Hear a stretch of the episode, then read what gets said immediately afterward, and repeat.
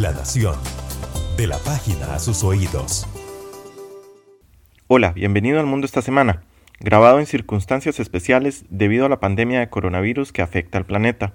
Los saluda Pablo Fonseca y en esta edición les ofrecemos un reportaje de la agencia AFP en donde se narran los problemas que están teniendo los indígenas colombianos ante el COVID-19. La pandemia del nuevo coronavirus los encontró lejos de casa. Los indígenas colombianos que viven en Bogotá no pueden trabajar, pero tampoco volver a sus territorios debido al confinamiento. Muchos de ellos llegaron a la capital huyendo de zonas de conflicto. Y los pueblos indígenas no estamos en territorio es debido a que nuestros territorios hay confinamiento, hay un tema todavía de reclutamiento, el conflicto armado está vivo en los territorios y no hay garantías para regresar.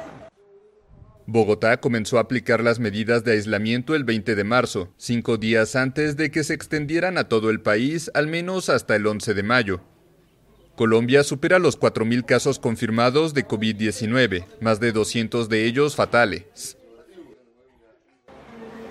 Hoy estas familias llevan sin vender casi un mes, más de un mes, no han podido vender nada de sus productos. Por lo tanto, las familias empiezan ya a sufrir necesidades necesidades como de pago de arriendo, servicios públicos y alimentación. A la precariedad económica se le suman las carencias en la educación.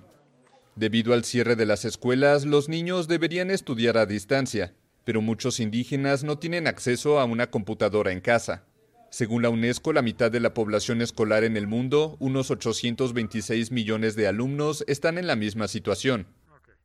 Los niños no, han estudiado por falta de los computadores, porque solo un celular no, no alcanza. Un ejemplo, yo tengo cinco hijos y no alcanza para hacer las tareas. La Organización Nacional Indígena de Colombia alertó además sobre la vulnerabilidad de sus comunidades al virus.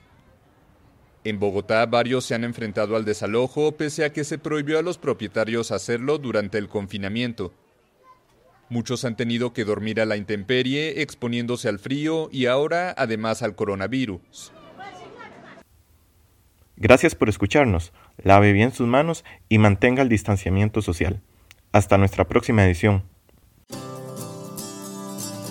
La Nación le trae lo que necesita saber cada día. Lea, vea y escuche más en nación.com y en nuestras redes sociales.